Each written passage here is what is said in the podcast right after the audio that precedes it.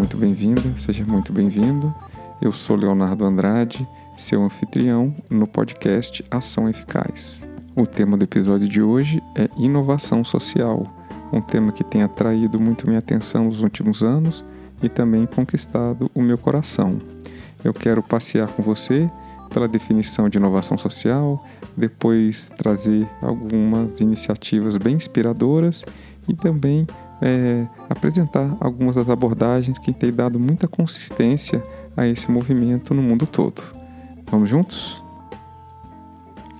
Esse tema ele me inquieta com perguntas do tipo: será que o desenvolvimento tecnológico e econômico pode conviver com o bem-estar social? E para mim essa é uma pergunta é, em que eu observo que há uma discrepância né, nesses diferentes desenvolvimentos. A tecnologia e a economia elas alcançaram níveis incríveis no final do século XX, começo do século XXI.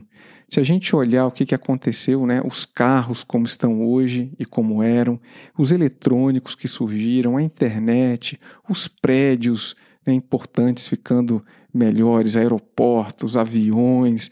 Então, o desenvolvimento econômico e tecnológico foi pujante. Né? No entanto, o desenvolvimento social, que aconteceu, houve progressos, ele continua com deficiências muito fundamentais ainda, em áreas como alimentação, habitação, saneamento básico e por aí vai. Então, essa pergunta, para mim, ainda fica meio sem resposta. Né? E na inovação social eu encontro alguns caminhos. E é isso que eu quero compartilhar hoje aqui com vocês. Vamos começar definindo o termo inovação social, porque é um termo ainda muito aberto, um termo novo, que tem muitos usos diferentes, e eu gostaria aqui de propor um significado, uma definição que vai ser útil aqui ao longo desse episódio e de alguns próximos. Primeiro termo inovação dentro de inovação social, que quer dizer a busca de novas soluções, a busca de melhorias. Né? E aí, o social, isso está aplicado ao social. Vou me inspirar na trimembração do organismo social de Rudolf Steiner.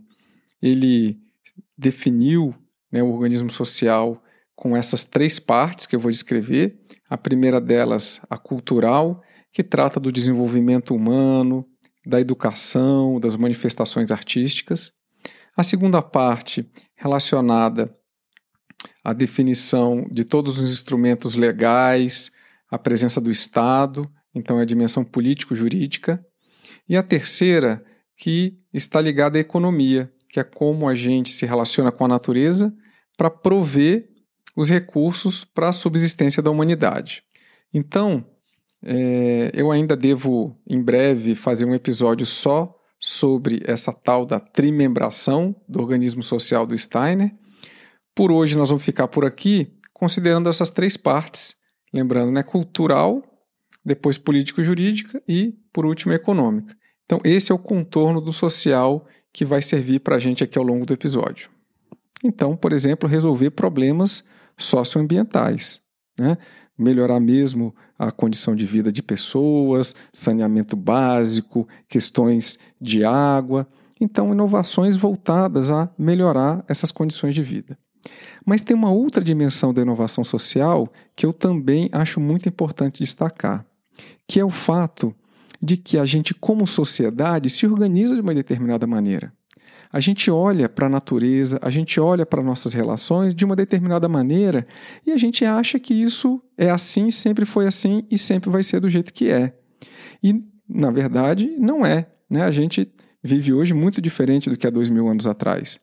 Então, eu acredito que há uma inovação social precisando surgir nesse momento da nossa história, em que há ainda esses desafios sociais muito básicos ainda que tenhamos recursos tecnológicos e financeiros em abundância. Então, é, eu acho que a maneira como a gente se organiza, como a gente cria organizações, como a gente gere as nossas relações, como a gente olha para a natureza, precisa mudar e esse também é um foco da inovação social, certo? Então, é, essa é a minha visão de inovação social e eu vou trazer agora alguns cases para a gente é, tangibilizar aqui o, algumas situações no mundo que já estão vivendo, que já estão aí é, tomando corpo.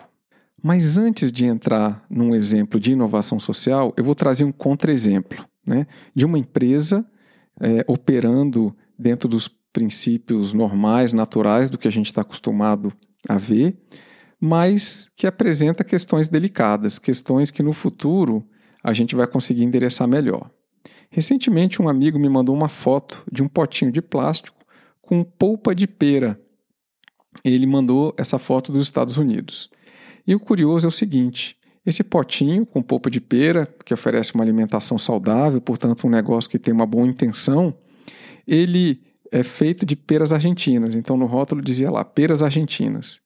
E embaixo da embalagem, a descrição empacotado, embalado na Tailândia. Então, veja só, um negócio que muito provavelmente está baseado na Tailândia, compra peras da Argentina, processa essa pera, embala, empacota e envia para os Estados Unidos.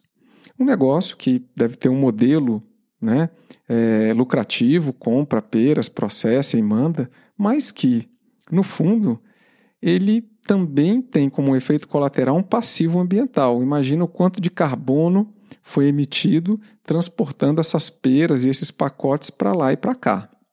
Então hoje ninguém questiona essa empresa, o dono da empresa talvez nem tenha essa preocupação, está operando honestamente, comprando e vendendo, mas nesse modelo de negócio tem uma variável que não está incluída no custo, que é essa emissão de carbono.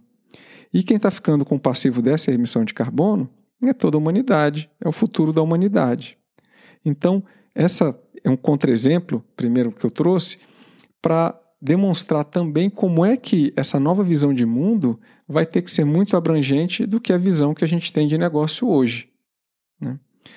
Muito bem, então vamos ao primeiro exemplo de uma empresa que já está operando num novo modelo. Né? É um negócio de impacto, chamado negócio de impacto ou negócio social. Chama-se Guayaqui, é uma empresa que comercializa bebidas energéticas à base da folha de erva mate. É a mesma folha que faz o chimarrão. Eles vendem é, a erva mate para fazer chimarrão também, no estado in natura, mas eles vendem energéticos que são assim concorrentes da Red Bull. Né? E o que, que a Guayaqui faz de diferente? Por exemplo, as folhas elas são cultivadas por famílias indígenas né, na região do Paraguai, Argentina e Brasil, aproximadamente 1.200 famílias, em que é, a Guayaqui compra as folhas de produção orgânica, então apoia né, com a tecnologia para produzir de maneira orgânica, mas também oferece programas para essas comunidades desenharem e executarem projetos para elas realizarem seus próprios sonhos. Então a Guayaqui está lá para apoiar o desenvolvimento dessa comunidade. Ela não só paga o dinheiro e vai embora. Né? Além disso, a Guayaqui, no relacionamento com seus parceiros e fornecedores, ela faz programas que buscam implementar políticas regenerativas, em que também esses parceiros e fornecedores precisam deixar o meio ambiente mais vivo do que quando essas empresas chegaram para atuar ali. A Guayaqui, nos Estados Unidos, é distribuída em carros elétricos, cujos motoristas são ex-presidiários. E, mesmo com esse modelo, que é meio diferente, dá esse trabalho adicional, digamos assim, ela vem obtendo bastante resultado financeiro, bastante sucesso comercial, tendo expandido muito para a América Latina e também nos Estados Unidos. Né? A marca tem uma atratividade grande, tem um diferencial grande e ela consegue, diferente da Red Bull, por exemplo, né, fazer tudo isso em vez de colocar em verba de marketing, que é onde a Red Bull né, gasta bastante dinheiro. Então, tá aí, primeiro caso, Guayaqui. Segundo caso, uma escola de inglês chamada For You Too, é brasileira e tem o objetivo de democratizar o ensino de inglês. Como é que a For You Too funciona?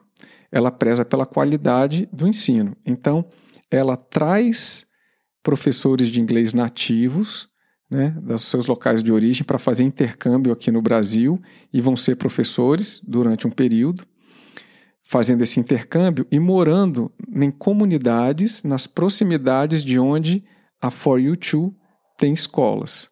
Assim, ela mantém a alta qualidade do ensino e também oferece uma renda extra para as comunidades pelo aluguel que esses professores pagam para morar enquanto estão no intercâmbio. Para os alunos, a For You Too oferece mensalidades 80% menores do que a média de mercado. Ela não cobra por material didático, ela oferece material eletrônico gratuitamente, já incluso no preço, né?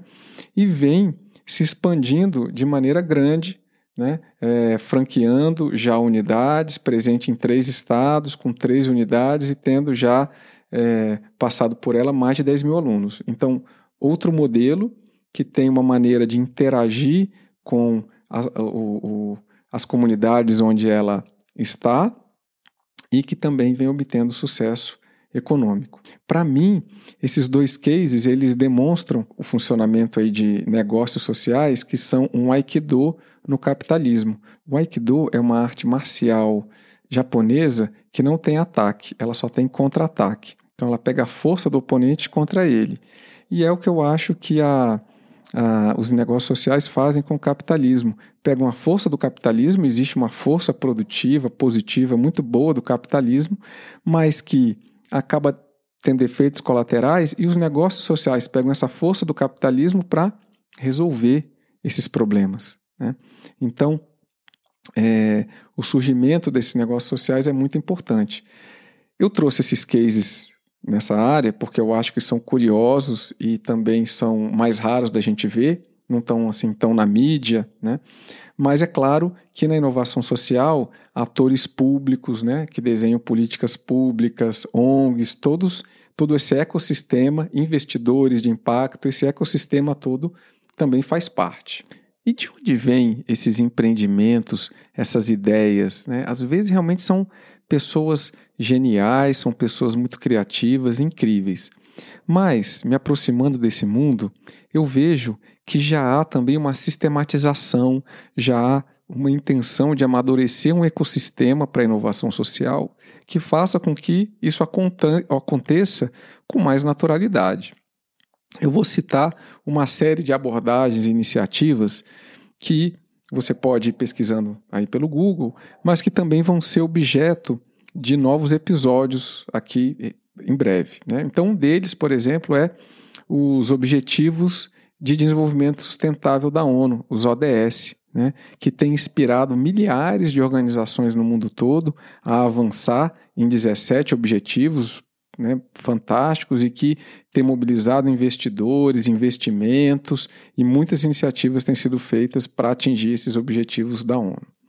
Outra iniciativa interessante é a Teoria U, que começa no MIT, é, pesquisando como é que inovações brilhantes acontecem no mundo e é desenhado um processo chamado processo U, em que os atores, os diferentes atores que apresentam interesses à primeira vista tidos como antagônicos, conseguem sentar em conjunto e a partir do entendimento mais profundo das origens e da intenção de cada uma dessas partes né, no sistema em que atuam, conseguem encontrar uma direção comum e desenhar inovações é, atuando em colaboração. A economia Donut é uma concepção nova também que vem surgindo com muita força e que prega né, que o bem-estar é compatível com a preservação da natureza e a abundância econômica e que várias organizações e governos do mundo vêm adotando. Né, uma abordagem muito interessante. Uma outra pesquisa fantástica é a do Frederic Laloux com as organizações evolutivas, no livro Reinventando Organizações, em que algumas empresas atuam em novos paradigmas, com novas formas de gestão, ao mesmo tempo trazendo mais bem-estar, mais é, prazer no trabalho, desenvolvimento das pessoas com sucesso financeiro. Uma aliança também que tem sido muito consistente ao longo do tempo, tanto na América Latina, Estados Unidos e Europa, é a do sistema B, ou das B Corps. é, as duas organizações que eu citei agora há pouco, tanto a Guayaki contra, como a For You Too, são organizações que são certificadas no sistema B, que o B significa benefício, né? então tem toda uma certificação, uma proposta de atuação apenas para empresas que visam lucro e que se encontram como uma comunidade e se certificam no sistema B. E outras têm capitalismo consciente, economia criativa e circular e por aí vai. Muito bem. Então, com esses cases, com essas metodologias e abordagens que eu trouxe, eu espero ter mostrado para você que, apesar de termos muita tecnologia e muitos recursos financeiros, ainda temos questões fundamentais para cuidar e que há movimentos muito consistentes acontecendo nessa direção. E que muito possivelmente, em breve, a gente vai conseguir fazer um upgrade no nosso sistema operacional, no sistema operacional da humanidade, e ir para o 2.0, para o 3.0, e que a gente vai conseguir se organizar de uma maneira em que, ao mesmo tempo, tenhamos bem-estar, cuidado com a natureza e desenvolvimento econômico. Né? Eu acho que esse é um passo evolutivo que a humanidade já está amadurecendo para fazer. Agradeço você ter ficado comigo até aqui, espero que tenha gostado. Se esse é um tema que te toca e você gostaria de saber mais, pode fazer comentários no site açãoeficaz.com.br ou interagir comigo nas redes sociais, no Facebook no Insta, procurando por Ação Eficaz e assim você me ajuda a desenhar próximos episódios que serão nesse tema, ajudando aí a encontrar o foco que mais te interessa. Agradeço se você for lá e te espero no próximo episódio. Um abraço.